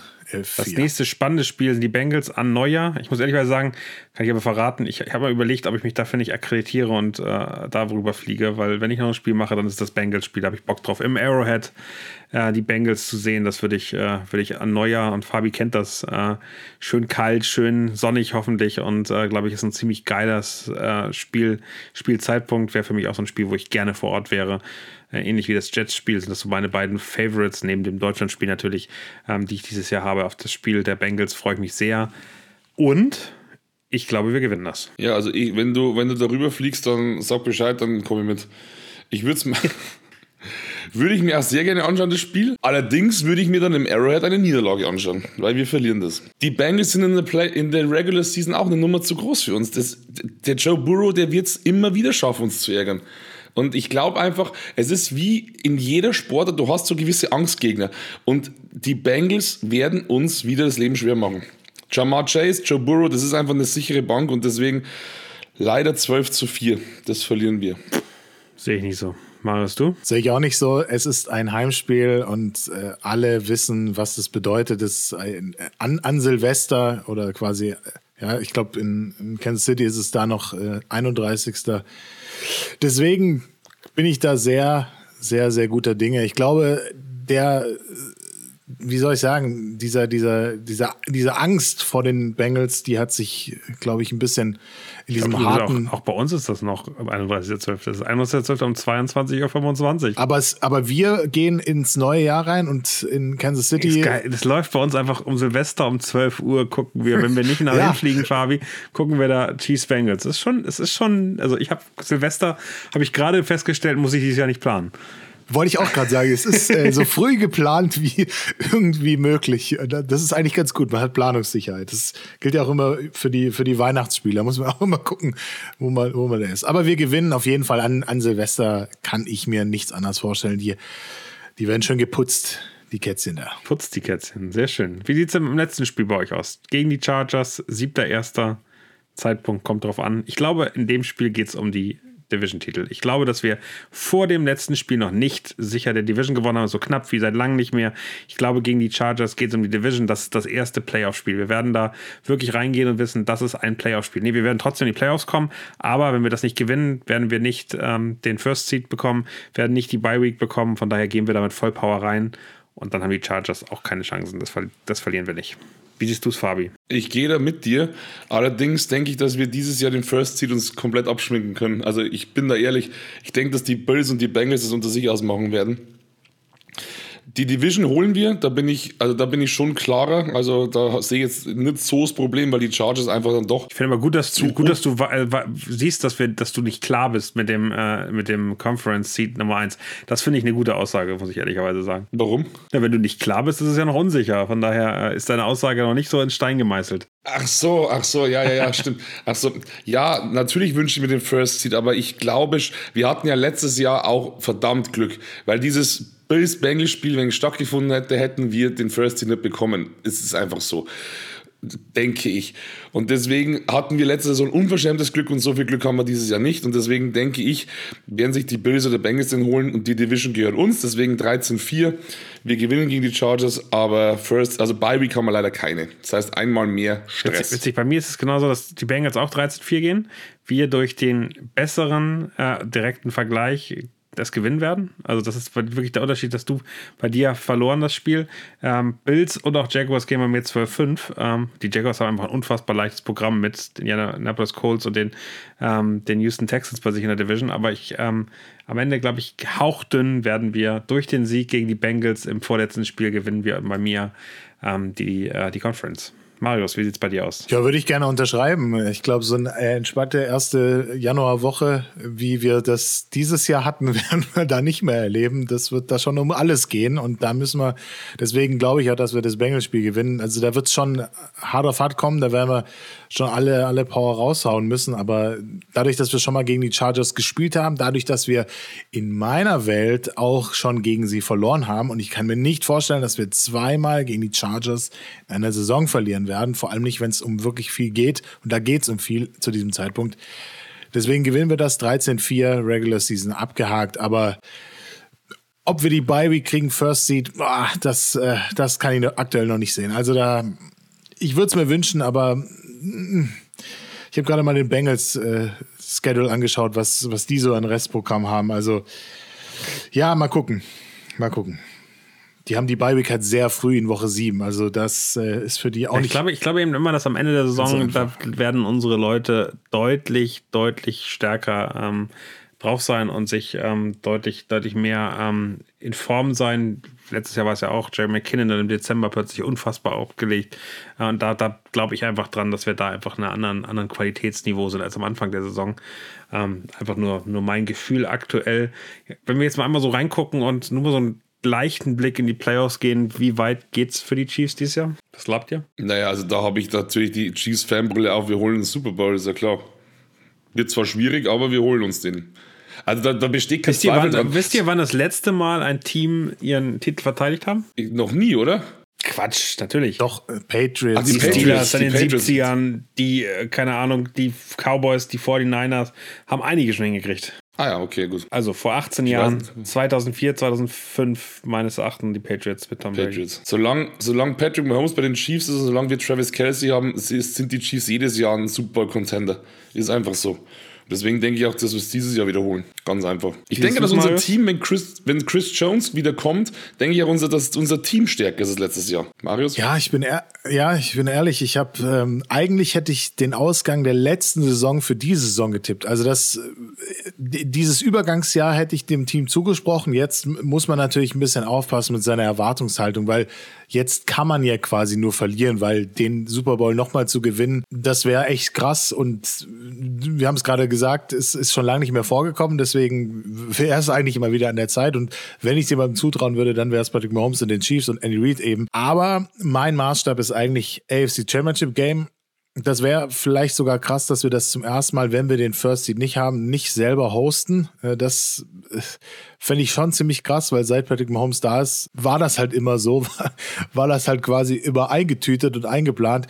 Für mich ist das das Minimalziel. AFC Championship Game muss eigentlich drinnen sein und das äh, hat der Kader auch drauf, das hat Patrick Mahomes drauf und das ist ein 50-50 Spiel, genauso wie der Super Bowl auch ein 50-50 Spiel ist. Das habe ich letztes Jahr gesagt, das sage ich auch wieder ähm, ich gehe nicht mit der mit, mit der mit der Selbst mit der Selbstverständlichkeit rein, dass die Chiefs auf jeden Fall den Super Bowl holen werden, weil wenn man weiß, wie das letztes Jahr war und da hat Patrick Mahomes wirklich eine absolut krasse Saison gespielt, ich glaube nicht, dass er das, ich glaube ich glaub nicht, nicht, dass er das nicht nochmal schafft, so, um die dreifache Verneinung da reinzubringen. Ich würde es ihm zutrauen. Äh, ich glaube, es ist aber super schwer. Da haben so viele Rädchen ineinander gegriffen. Deswegen für mich AFC Championship Game und dann, dann schauen wir weiter. Daniel. Ich glaube, wir kommen in den Super Bowl. Ich glaube, wir verlieren den Super Bowl. Und Ach, hör doch auf. Ich befürchte, Ach, ich gar keinen Bock mehr. Ich befürchte gegen die Dallas Cowboys. Ja, du hast, ich hab's, in, ich hab's no bei der Footballerei no gesehen, way. dass du gesagt hast, dass die, dass die Cowboys dieses Jahr so, so rasieren. Das glaube ich überhaupt nicht. Also ich kann mir auch vorstellen, gegen die Eagles und ich, ich befürchte, dass bei den Eagles äh, würden wir auch verlieren. Aber ich weiß nicht wieso. Ich glaube, dass Cowboys gegen Chiefs der Super Bowl sein wird. Und ich glaube, dass wir, also die Cowboys einfach, die haben so viel Pech gehabt in all den Jahren und ich glaube, dass das dieses Jahr einmal funktioniert, so leid wie mir das tut. Ähm, und äh, das, das Wichtige dabei, und letztes Jahr habe ich nur den Super Bowl getippt, da habe ich Eagles Chiefs richtig getippt. Ähm, ich, nee, ich glaube, es ist Cowboys gegen die Chiefs und äh, ich befürchte, wir verlieren den. Ich lasse mich aber gern positiv überraschen. Die Cowboys. Also, na gut, es bleibt spannend. oh, es ist schön, wirklich ein bisschen hier, ein bisschen mitzunehmen. Ja, ähm, das, lass uns gerne, spannende Teil äh, kommt das ja abschließen. Wir sind, genau, 13.4. Wir wollen jetzt über äh, die Awards sprechen. Und zwar äh, ja. haben wir letztes Jahr schon gemacht. Ähm, da haben wir gesagt, wir wollen ein bisschen mal vorblicken, welche Spieler eine bestimmte Rolle einnehmen. Ich fange hinten an äh, in der Liste, die wir uns aufgestellt haben. Und äh, wir fangen mit dem Negativsten an. Das finde ich nämlich eigentlich ganz schön. Welcher Spieler wird uns dieses Jahr enttäuschen? Marius. Ja, ich habe da zwei auf meinem Zettel. Einer, der ja, enttäuscht beide. Wir müssen uns ja am Ende ja, auf einen einigen. Genau, ich, ich sag, ich sag beide. Äh, einer, der enttäuscht uns gerade schon, das ist Chris Jones.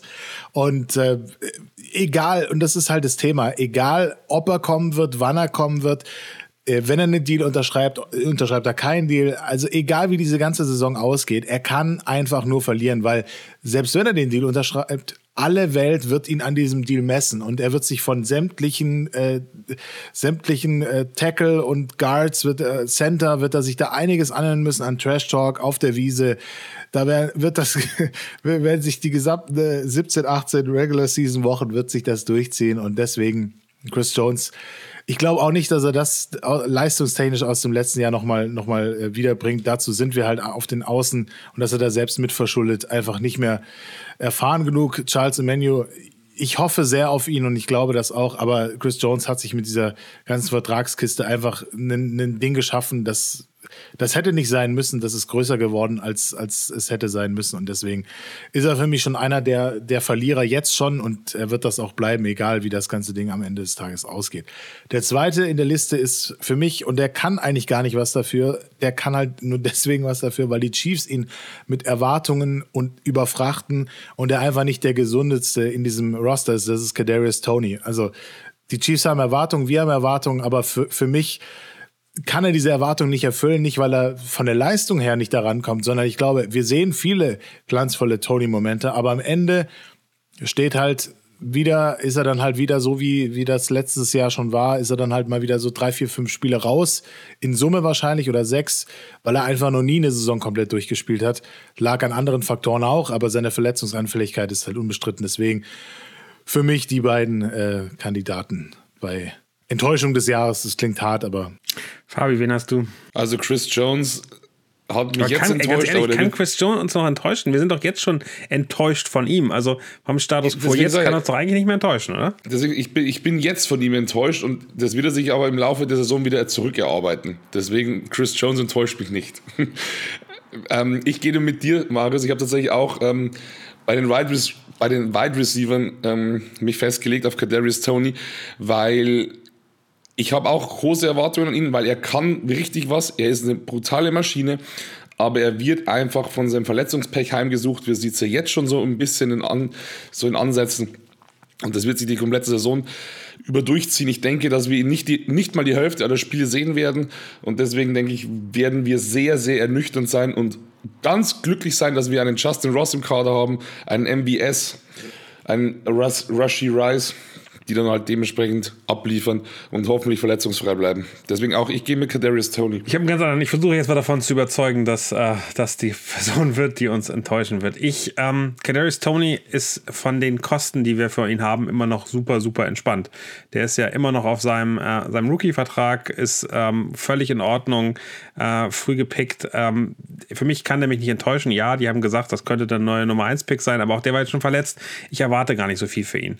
Ich habe ein einen Spieler, für den wir unfassbar viel Geld äh, verlangen und ähm, wo ich mir noch nicht sicher bin, ob er dieses Leistungsniveau äh, erreichen kann. Hast du eine Ahnung, Marius? Das kann nur Javon Taylor sein. Es ist Javon Taylor. Also am Ende zahlen wir ein unfassbares Geld für einen Right Tackle, ja, eine Position, die nirgendwo anders so viel Geld kostet. Hast du gesehen, wie der gepancaked worden ist? Er hat den Typen noch mitgerissen. Ich finde, der hat teilweise für die Position und für die Gegner, gegen die er gespielt hat, nicht gut ausgesehen. Und ich finde, das Geld, also der wird eine ordentliche Saison machen. Die O-Line wird gut aussehen. Ich mache mir gar keine Sorgen darum.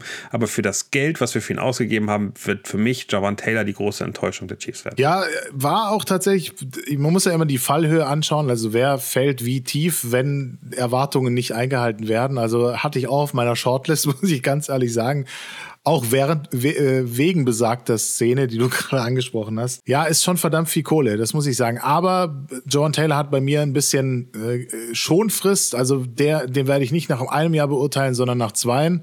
Und dann der kostet, werden wir sehen, kostet ob das- einfach mal für zwei Jahre 40 Millionen. Ja, ich hätte den Deal in der Höhe auch nicht gemacht. Aber, aber, Also aber da müssen wir noch ganz klar sagen, Right das kann die Enttäuschung unseres, unserer, unserer Zeit sein, weil, also, äh, ansonsten kann ich mir keinen vorstellen. Wir, wir zahlen 20 Millionen pro Jahr an Javan Taylor. Dafür muss der so unfassbar krass auf der Position sein. Also, weil am Ende kriegt er aktuell dieses Jahr genauso viel Geld wie Chris Jones. Und da ist er einfach so weit weg von, dass ich sage, es, der kann nur eine Enttäuschung werden. Javan Taylor auf Left Tackle hätte er da performt, okay. Aber auf Right Tackle kann ich einfach, also für mich ist das die einzige Option, die eine wirklich Enttäuschung sein kann. Nee, ich glaube nicht, dass der enttäuscht. Ich glaube, der wird sich, der wird sich die ersten zwei, drei Spiele ein bisschen was anhören müssen, weil er vielleicht nicht so abliefert, aber der wird sich, der wird sich zusammenreißen. Also ich denke, dass der abliefern wird. Ähm, wie gesagt, also ich, ich bin nach wie vor bei Kadarius Tony. Ich, du, also ich kann deine Intention verstehen. Kadarius Tony kostet uns 1,9 Millionen. Das ist der Schnapper hoch 10, wenn der nur zwei Touchdown-Pässe fängt. Ja, aber ich rede, ich bin doch Sportler und mir ist doch das Geld scheißegal. Und ich denke mal so, wenn ich einen guten Stürmer in Anführungszeichen habe, will ich, dass der performt und dann will ich, dass der am Platz steht. Und es ist mir scheißegal, was der kostet, ob der jetzt 2 Millionen kostet oder 15 Millionen. Aber der wird mich enttäuschen, weil er nicht so oft da ist. Und ähm, Aber Kadarius Tony enttäuscht doch jetzt schon, weil er verletzt ist. Also ich, ich finde die gleiche Formulierung, die man da hat. Also ich erwarte von Kadarius Tony dieses Jahr mit dessen Verletzung einfach nicht viel. Und er kostet nicht viel. Also am Ende ist der, egal ob er jetzt abliefert oder nicht, ist das in Ordnung. So, aber einen 20 Millionen Vertrag unterschreiben und dann sich pancaken lassen im Preseason-Game von irgendeinem Pass-Rusher, den du gerade auch so mitreißt, das ist die völlige Niederlage. Also für mich ist Javan Taylor die Gefahr, dass der uns richtig enttäuscht und dass der auch unseren Cap-Space kaputt macht, ist viel größer. ja, aber, aber, Moment, du bist ja jetzt auch schon von ihm enttäuscht. Also was ist das für das ist doch die gleiche Argumentation. Wow, ey, da ist es passiert. Boah. Da, äh, zack, voll rein. Ich Boah. habe nur darauf Wenn man, gewartet. wenn man die inhaltlich keine Argumente mehr hat, dann, dann mit dem, mit dem rhetorischen. Oh Mann. Haben Ah, wir der- doch schon ein Award von Aber lass uns zu dritt, wir müssen ja abstimmen. Kadarius Tony oder Javan Taylor? Wer ist für euch die Enttäuschung? Marius. Ich, ich bleib bei meinem Kadarius Tony. Ich sag Fabi. Taylor, Fabi, wer ist es für dich? Boah, ey, das ist tatsächlich. Jetzt mach, jetzt mach hier keine Rückzieher. Nein, jetzt nein, nein, gerade ich Kadarius mach, Tony. ich mach kein, ich mach kein Rückzieher, bloß, bloß, bloß wenn du es tatsächlich unter dem Aspekt siehst, Kadarius Tony enttäuscht uns ja nicht, weil er scheiße ist, sondern enttäuscht uns ja, weil er einfach nicht da ist, weil er verletzt ist. Und das andere würde ja sportlich enttäuschen. Da hat Daniel schon recht, da musst du auf die Kohle schauen. Deswegen, mit der Argumentation gehe ich mit Daniel, weil Kadarius Tony ja nichts kann, das uns enttäuscht. Deswegen nimm mal, nimm mal Taylor. Oh Mann, ja, äh, das fragen wir nochmal hinterher ab im, äh, äh, in die Social Media Kanälen, Marius. Vielleicht kann die Community dich dann noch retten. Mal gucken. Wie, er war ja auf meiner Shortlist. Ich kann das, ich kann die Argumentation ja vollkommen nachvollziehen. Deswegen, ich bin da völlig fein. Wenn ihr mich überstimmt, alles gut. Sehr schön. Die zweite Frage: Wer wird unser bester Offensivspieler? Fabi, jetzt fängst du mal an. Wenn du jetzt Kadarius Tony ja- sagst, habe ich ein Problem. Aber es wäre ziemlich geil. Wäre ziemlich geil. Nee. Nee, nee, ich, ich schwank zwischen zwei. Also ich, ich hätte unglaublich gerne einen Justin Roster genannt, aber ich glaube auch, dass man da einfach ein bisschen am Boden bleiben muss und der wird eine solide Saison spielen und ich denke, da darf man aber nicht zu viel erwarten. Ähm, ich schwank zwischen Pacheco und Kelsey, weil Kelsey einfach eine, beziehungsweise ist Patrick Mahomes Offensivspieler, also zählt er damit rein? Wie- Prinzipiell schon. Ich, ähm, ich habe ihn nicht da reingezählt. Okay. Ja, wir haben letztes Jahr haben wir den auch nicht reingezählt. Okay, also wie gesagt, ich, ich schwank zwischen Pacheco und Kelsey, weil Kelsey einfach immer abliefert und das wird auch diese Saison wieder. Und Pacheco hat einfach letzte Saison schon gezeigt, was er kann und der wird immer besser. Oh, ich wirf jetzt mal die zwei in den Raum, ich lasse mich gern von irgendwas anderem überzeugen.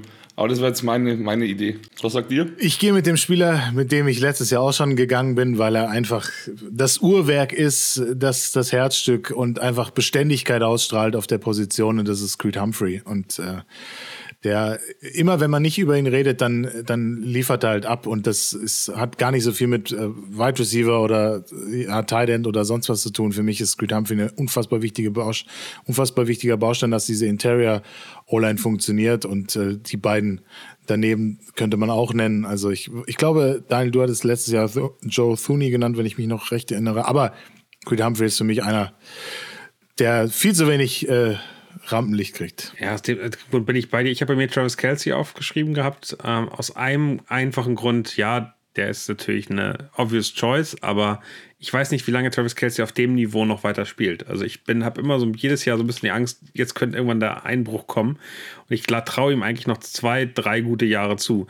Und ähm, von daher habe ich das Gefühl, dieses Jahr wird er noch unser bester Offensivspieler sein. Der wird immer noch die Separation schaffen, der wird immer noch die, die, die Power haben und die Zahlen liefern. Und der kann ähm, dieses Jahr zum viertbesten Tight End nach Receptions und Yards werden. Von daher war ich bei Travis Kelsey. Ich finde es aber sehr sexy, eigentlich einen äh, O-Line-Spieler zu nehmen, auch wie letztes Jahr schon. Und Creed Humphrey, ähm, finde ich, wurde, im Englischen sagt man snapped. Ich finde, ihm wurde sozusagen weggehalten, dass er in den Top 100 ist, was ich eine Frechheit finde. Von daher kann ich sehr gut mit Creed Humphrey leben. Ähm, Fabi, wie siehst du es? Ich kann damit auch gut leben, weil ich finde, die O-Line-Jungs bekommen viel zu wenig Aufmerksamkeit und viel zu wenig Props. Und wie, wie Marius sagt, wenn du nicht über ihn redest, dann macht er einen verdammt guten Job, weil im Grunde die O-Line-Jungs fallen nur dann auf, wenn sie eben die Leute durchlassen. Und wenn Mahomes Zeit hat und wenn Mahomes gut abliefern kann, dann waren die O-Line-Jungs gut. Und dann redest du aber nicht über die O-Line-Jungs, sondern über Mahomes. Also die meisten, die, der, der, der normale Zuschauer. Und deswegen geben wir noch ein bisschen Props von unserer Seite aus, geben wir mit Creed Humphrey. Ist doch schön. Ist festgelegt. Dann lass uns weitermachen mit dem besten Defensivspieler. Also, du wolltest jetzt übrigens auch nur mal Marius recht geben, Fabi, oder? Dem du ihn da mit Toni im Regen stehen lassen hast. Das musste ich jetzt. ähm, Defensivspieler. Ja, boah, das, das, wird jetzt, das wird jetzt Marius Gonner gefallen, aber ich gehe hier mit Chris Jones, weil, ja, also, ihr müsst jetzt mal sehen. Also, ich, ja, das Ding ist, er wollte das letztes Jahr und er will es auch dieses Jahr. Und sofern er nicht sieben Saisonspiele verpasst, wird es auch. Deswegen, ich, ich hoffe, dass wir ihn in Woche 1 haben. Deswegen gehe ich mit Chris Jones. Das ist auch eine ganz obviously choice, äh, ein obvious choice. Aber ja, für mich ganz klar. Für mich ist es nicht Chris Jones. Für mich ist es ähm, äh, Trent McDuffie. Ich glaube, der wird den nächsten großen Schritt machen. Der war im ersten Jahr verletzt, hat danach unfassbar aufgeholt, ähm, ist ein super starker Cornerback. Ich glaube, das wird richtig ein Topstar dieser Liga auf der Position und ich glaube, dass unser de bester Defensivspieler aus dem Backfield kommen muss, weil, ähm, und also bei Chris Jones sehe ich eben die Gefahr, dass er Spiel ausfällt. Er kann nicht der beste Defensivspieler sein, wenn er einen Teil der Saison gefehlt hat. Ist er vielleicht in bestimmten Spielen der beste Spieler, aber für mich nicht langfristig. Er kann ähm, nicht der beste Defensivspieler sein, wenn er im Trainingslager sein seinen, seinen Mates nicht geholfen hat, äh, besser zu werden. Ich glaube, Trent McDuffie nimmt diese Rolle an, weil Snead verletzt ist, weil er die ersten Wochen da sein wird. Das wird unser, unser Leader des ähm, Defensive Backfields sein. Ich habe einen anderen Namen noch ähm, mitgebracht, weil ich den super, super spannend finde. Das ist Drew, Drew Tranquil, weil der für mich eben ähm, da wirklich reinschießen kann. Für mich ähm, ist er aber ähm, ich habe ihn, hab ihn in, einem anderen, in einem anderen Kategorie, das habe ich ihn daraus gelassen. Marius, was hast du denn? Ich habe auch True Tranquil, einfach weil ich glaube, er ist ein unfassbar geiles Add-on. Kannst du den Namen mal dreimal schnell nacheinander sagen? True Tranquil, True Tranquil, True Tranquil. Himmel. Ja, aber geiler Typ auf jeden Fall. Ich freue mich, dass er da ist. Ich glaube, er hat auch schon gezeigt, was er, was er drauf hat. Der, der wird ordentlich eingesetzt werden von Steve Spagnolo. Da werden wir einige schöne Plays von ihm sehen, hoffentlich auch einige Interceptions. Deswegen ähm, glaube ich auch und die Chris Jones-Thematik, genau wie du gesagt hast, Daniel, wenn er ein paar Spiele nicht dabei ist, dann kann er das nicht werden, weil dann hat er nicht, hat er nicht so viele Chancen gekriegt wie die anderen. Also man muss dann schon irgendwie auf dem, auf dem gleichen Level vergleichen können aus der Regular Season und das geht dann halt eben nicht. Und ja, also für mich True Tranquil als äh, Defensive Player of the Year. So, du hast jetzt äh, zwei Leute da stehen, Fabi. Äh, und du hast Chris Jones, glaube ich, nee, können wir aussuchen, wir beide nicht haben wollen. Äh, du darfst jetzt aussuchen, wen du, wen du dann nimmst. Nee, nee, dann wir, wir gehen mit Drew, Drew Tranquil. Der Name also ist einmal, einmal, einmal, hat er mir recht gegeben, weißt du, jetzt gibt er nur noch dir recht, Fabi. Na, du kannst nicht immer nur Marius jetzt recht geben. Ja, nee, aber, aber ich sehe ich seh McDuffie nicht als, als den Star-Cornerback, den du, den, den du in ihm siehst. Das sehe ich einfach nicht. Er war letzte Saison schon solide, aber ich, vielleicht weil ich die Cornerback-Position auch so sau unglaublich schwierig finde. Das ist, die, das ist die komplexeste Position auf dem Platz, meines Erachtens. Das ist die Absolut. schwierigste Position, die Absolut. du machen kannst. Spricht, spricht für, spricht für, ne, ich will dich gar nicht überzeugen. Wir haben Drew Tranquil, ich habe ihn eingeloggt hier, passt für mich, aber ich finde, dass äh, Trent McDuffie, also insgesamt die Unit, wahrscheinlich die stärkste Unit in unserer Defensive sein wird und ich glaube, dass, dass Trent McDuffie da noch herausragt, aber das ist in Ordnung, dann äh, wird es eben Drew Tranquil, kann ich auch sehr, sehr gut mitleben. Da ist auch, da ist auch ein bisschen persönliche Favorit dabei, weil ich habe mich gefreut, dass der kommt, weil es ist ein athletischer Typ, der ist geil, der hat die Position, die ich gern spielen würde, wenn ich Football spielen würde. Ähm, ja, ich hoffe einfach, dass wir warst da du, einfach warst geile du nicht, Plays warst du nicht sehen. immer Edge Rusher, wenn du spielen wolltest? Warst du Linebacker jetzt plötzlich? Naja, also ich, eins von beiden. Also ich finde Linebacker auch ganz geil eigentlich. Also ich, ich da, da würde ich mich, da wird der Coach sagen, was ich machen soll. Aber ich mag Linebacker, also die zwei Positionen finde ich extrem Ich kann sexy. mich, also von, von dir als Typus, so wie du, wie du da bist, äh, Fabi, hätte ich dich übrigens als Typ eher in die O-Line getippt. Ich glaube, du bist ein super Was? krasser Beschützer. Nee, ich glaube, du bist ein richtiger Beschützer-Typ, so weißt du. Also du würdest alles dafür tun, dass Mahomes niemand anfasst. Du würdest die Leute da verprügeln, dass die nicht anfassen. Das hätte ich bei dir als Rolle übrigens gesehen, aber das ist eine andere Geschichte. Right Tackle. Danke. Right Tackle wäre doch was. 20 Millionen du pro musst Jahr. mal bloß einen Bruchteil. Du musst bloß einen Bruchteil davon zahlen, ich mach's. okay. Sehr schön. Kannst dich ja einwechseln, wenn das nicht läuft in Woche 1. Lass uns, lass uns weitermachen. Wer Coach. ist euer bester Rookie? Rookie. Wer ähm, ist der beste neue Spieler? Meine gehen nicht nur Draft, sondern gerne auch undrafted Free Agent, wenn, wenn da reinfällt. Äh, wer, Marius, ist es bei dir? Aber wir müssen äh, Offense und Defense machen, oder? Das haben wir letztes Jahr auch gemacht. Okay. Also, ich fange mal mit der Offense an. Ist bei mir, weil wir einfach den Hype-Train hatten und ich möchte diesen Hype-Train gerne weiterfahren. Justin Ross. Muss, mu, muss er sein und in der Defense, weil ich viele Stücke auf ihn halte. Und ich glaube, er hat äh, mit, äh, ja, mit, mit der Interior D-Line die, die Chance, sich zu zeigen, wenn Chris Jones nicht da ist. Und da brauchen wir ihn, weil auch der Veteran auf der, auf der Edge einfach nicht da ist. Deswegen Felix Anodike Yosama ist für mich der ähm, Rookie of the Year in der Defense. Stelle, Fabi, ich habe auf irgendwas von dir jetzt gewartet. Fabi sagt Ja, ich bin gerade, ich bin, ja, ja, ich bin gerade sehr, sk- ich bin gerade am überlegen. Also ist Justin Ross denn noch ein, ein Rookie so offiziell? Nein, ist er nicht. Ja, deswegen, deswegen überlege ich gerade, weil ich finde Justin Ross natürlich auch extrem cool. Aber, aber Für mich zählt halt- er als Rookie. Er Punkt. ist, er ist kein Rookie. Technisch gesehen, Ja. Jahr zwei. ja, bla bla bla, technisch gesehen. Der hat noch keinen einzigen Snap in Dis, der NFL gespielt. disqualifiziert. Ähm, Nee, nee. nee, nee. Da lasse ich, da, der, diese, diese Erbsenzählerei lassen wir gar nicht erst ein, einfallen hier. Aber jetzt mal, jetzt mal faktisch gesehen haben wir doch, wen haben da wir außer Rashi Rice als, als Offensive äh, Rookie? der Prince Gibt's wäre jemand wen? gewesen? Ja, eben, der, aber der ist ja, der ist ja gone. Also fast. Na, wir haben noch Vanya Morris in der O-Line. Ach so, ja gut, stimmt. Nee, nee. Das Problem ist, das ist, das ist so, auf so einer Position ist es schon schwieriger, glaube ich, als auf Wide Receiver, dass man da wirklich als bester Rookie ist. Also, ich würde Justin Ross nehmen, aber ich nehme Rushy Rice in dem Fall. Und in der Deal, äh, in der, äh, in der, in der Defensive, ja, über, also ja, ich, ich denke einfach allein schon wegen der Geschichte ist es ähm, V. Felix Anodike Usoma. Einfach, ich, die Story ist cool. Ich finde, er hat sich auch in den Preseason Games nicht so schlecht angestellt. Ähm, da würde ich auch mit Marius gehen. Ich glaube auch, dass du damit gehst, oder?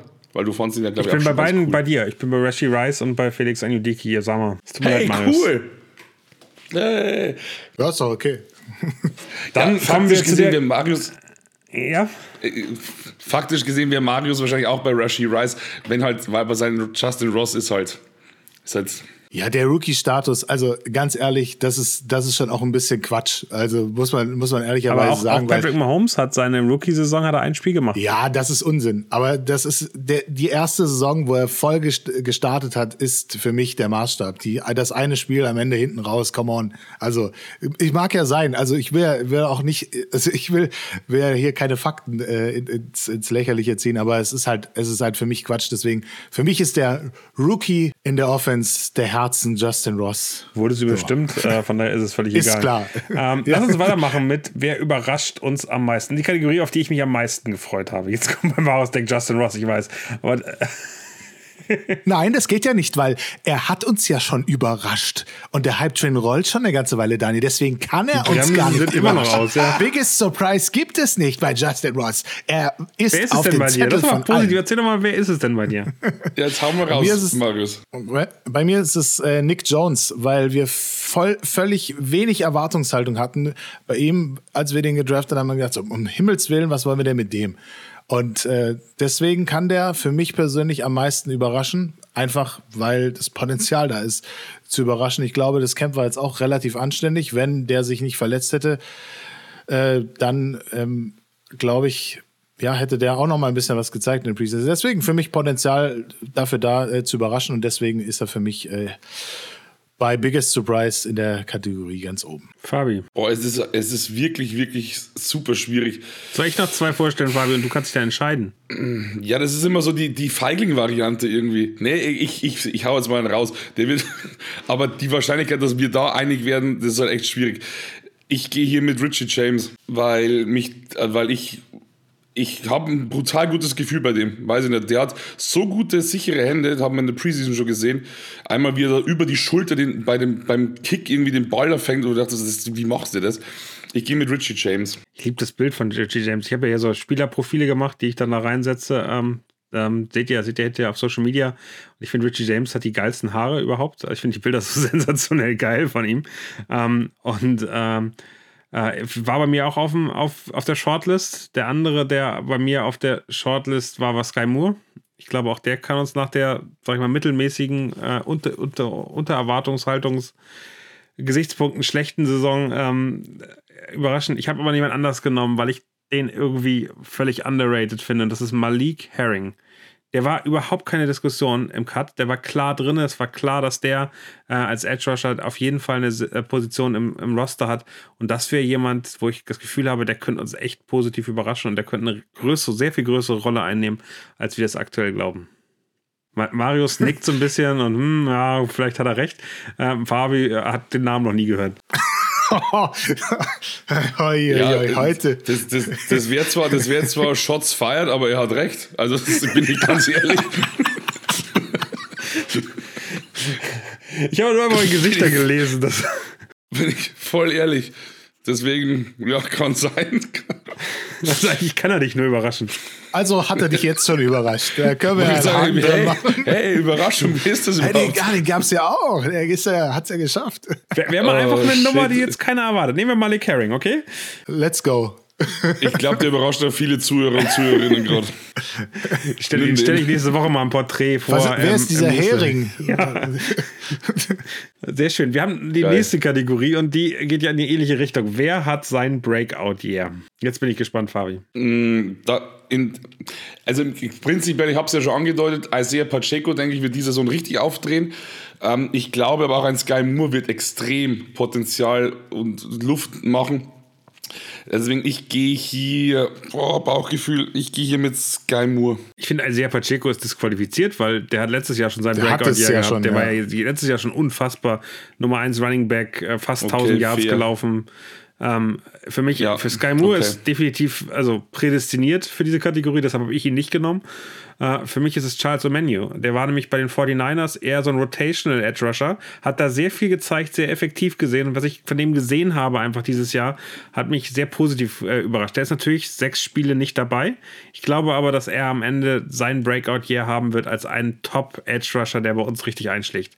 Marius, wen hast du? Ich habe mit äh, Richie James geschwankt, ob ich den bei Biggest Surprise reinpacken soll oder bei Breakout Player. Und ich würde es ihm so gönnen, dass er das Breakout hier hat, einfach weil 49ers, mh, Giants, mh, und deswegen würde ich es ihm gönnen, wenn er bei uns dann nochmal eine Schippe drauflegen kann. Das Potenzial ist, glaube ich, da. Das finde ich die schwerste Entscheidung bisher, ehrlicherweise. Finde ich alle drei sehr gut geeignet. Ja, das stimmt allerdings. Ja, was machen wir jetzt? Doch jede eigene, eigene Grafik. Nee, nee, genau, und auf dem machen wir alle drei drauf. Also wir haben Charles Menu. Wir lassen schön, schön mit einem, mit einem Voting hin am Ende die Community entscheiden. Finde ich gut. Das ist doch eine gute Idee. Das ist eine Finde gute ich. Idee, ja. Finde ich, finde ich das einzig Faire, was mir gerade einfällt. Äh, also Sky Moore, wir schreiben natürlich die Namen auch drunter, damit man sieht, wer hier gewinnt und verliert. Das wollen wir ja mitnehmen. Ähm, und äh, dann haben wir noch Richie James. Diese Haare, es ist unfassbar. Ich, ich bin sehr großer Fan von den Richie James Haaren.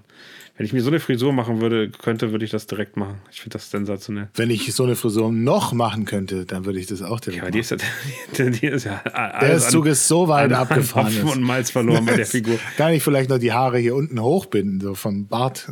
Sehr schön. Lass uns weitermachen. Es gibt eine Kategorie noch, die, glaube ich, sehr unspektakulär wird. Äh, aber vielleicht irre ich mich bei euch auch. Ähm, wer wird euer Team-MVP? Boah, das ist ja so langweilig, die Frage. Also, erwartet, sagt das einer von uns eine Überraschung? Nee, oder? Dreimal darfst du raten, wer in dieser Runde für Überraschungen zuständig ist. Ja, da, Daniel hat jetzt bestimmt wieder irgendeine, ich noch nie gehört habe, zur MVP. Hey. Prinz, Prinz Tegavano mit Team-MVP. So, hier habt ihr es zuerst gehört. so, Also, ich bin aber. hier ganz, ganz unspektakulär mit Patrick Mahomes. So, jetzt seid ihr dran. Ich sag auch Patrick Mahomes, damit Daniel gleich was anderes sagen kann. Ich habe auch Patrick Mahomes. Ja, gut, okay. Damit ist die Sendung beendet.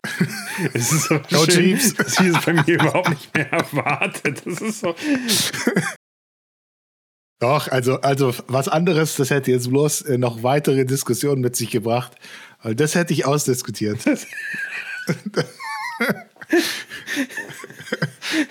Die, die Rookie-Definition Also sehe ich ja noch ein, ich, aber, hätte ich Bock gehabt, jemanden zusammen. Aber, äh, aber es, gibt keinen gibt anderen. Nur einen Also, MVP. das ist, es das ist, gibt nur einen MVP. Das ist irgendwie richtig, richtig schwer da zu sagen, wen anders man nehmen soll, weil, also, wir können doch, können uns drehen und wenden, wie wir wollen. Wir haben nur einen Patrick Mahomes und solange der in diesem Team sein wird, wird er, wird er äh, wahrscheinlich der Team-MVP werden.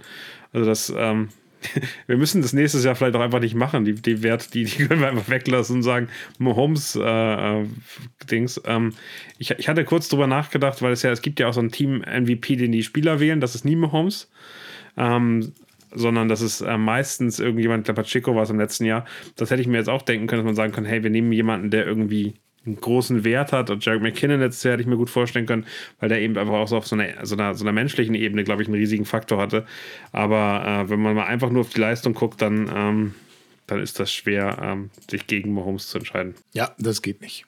Kann man nicht machen. Ich, ich würde jetzt gerne noch über irgendeinen, den, unseren, unseren Coach des, des Jahres sprechen, aber das haben wir nicht vorbereitet. Traut ihr euch das zu? Okay, nee, Kopfschütteln, vielleicht liefern wir das noch nächste Woche nach. Das ist in Ordnung. So, ich kann mal einmal zusammenfassen. Unser Team-MVP wird Patrick Mahomes. Äh, der Breakout-Year könnten Charles O'Manu, Sky Moore oder Richie James haben. Das entscheidet ihr hinterher auf Social Media oder nee, im Newsletter. Wir machen das im Newsletter. Ähm, und ähm, dann vielleicht machen wir ein kleines Gewinnspiel damit, damit es auch Spaß bringt für alle. Unter allen, die voten, werden wir was verlosen. Äh, wer überrascht uns am meisten? Malik Herring, der hat so niedrige Erwartungen, dass er eigentlich nur überraschen kann. Wer ist der beste Defensive Rookie? Ähm, das ist Felix Anyudike Yusama aus unserer Sicht. Der beste Offensive Rookie müsste Rasheed Rice werden. Der beste Defensivspieler Drew Tranquil. Ähm, der beste Offensivspieler Creed Humphrey. Und äh, Javan Taylor wird uns enttäuschen. Dank Fabi. Danke dir nochmal dazu, Fabi. Das hat mir sehr, sehr viel Freude bereitet. Ähm, ja, dann sind wir, glaube ich, soweit durch. Wir checken jetzt nochmal. Ähm, wir sind gerade immer noch bei Donnerstagabend. Ihr werdet die Sendung erst am Freitag hören, vielleicht sogar später, weil diese Sendung, ähm, das können wir jetzt am Ende, nochmal verraten, wird nämlich auch über den Footballerei-Kanal äh, verlängert. Ähm, alle, die da zugehört haben, das hat uns sehr gefreut, dass ihr uns hier zum ersten Mal vielleicht gehört habt. Ihr könnt uns auf allen ähm, Podcast-Plattformen einfach unter das Kingdom finden. Ähm, wenn ihr daskingdom.de eingebt, findet ihr unseren Linktree. Da findet ihr alle Links zu allen, auch zum Newsletter, über den wir hier gesprochen haben. Und jetzt, äh, Fabi, wenn du nichts mehr zu sagen hast, würde ich an Marius übergeben. Sie dürfen. Herzlichen Dank auch an euch beide, auch an euch da draußen fürs äh, Zuhören. Wenn ihr uns jetzt zum ersten Mal gehört habt, dann äh, freut uns das natürlich. Freut uns natürlich gerne, wenn ihr in der Regular Season, die bald losgeht, auch äh, dabei seid. Äh, Woche für Woche und äh, lasst gerne auch ein Abo da auf Spotify, macht, den, macht die Glocke grün und ähm, lasst einen Kommentar da, wie es euch gefallen hat. Lasst fünf Sterne da, freuen wir uns äh, sehr darüber. Ansonsten bleibt mir gar nichts anderes übrig, als zu sagen. Doch, wir haben noch eine Sache nicht gesagt. Was sind wir? Erzähl. Oh ja, ja, hier, äh, um Himmels Willen. Jetzt haben ganz, ganz viele Leute fast anderthalb Stunden durchgehalten, um das noch zu hören am Ende. Wir sind immer noch Super Bowl Champion. Go Chiefs. Touchdown, Chiefs. Whoa.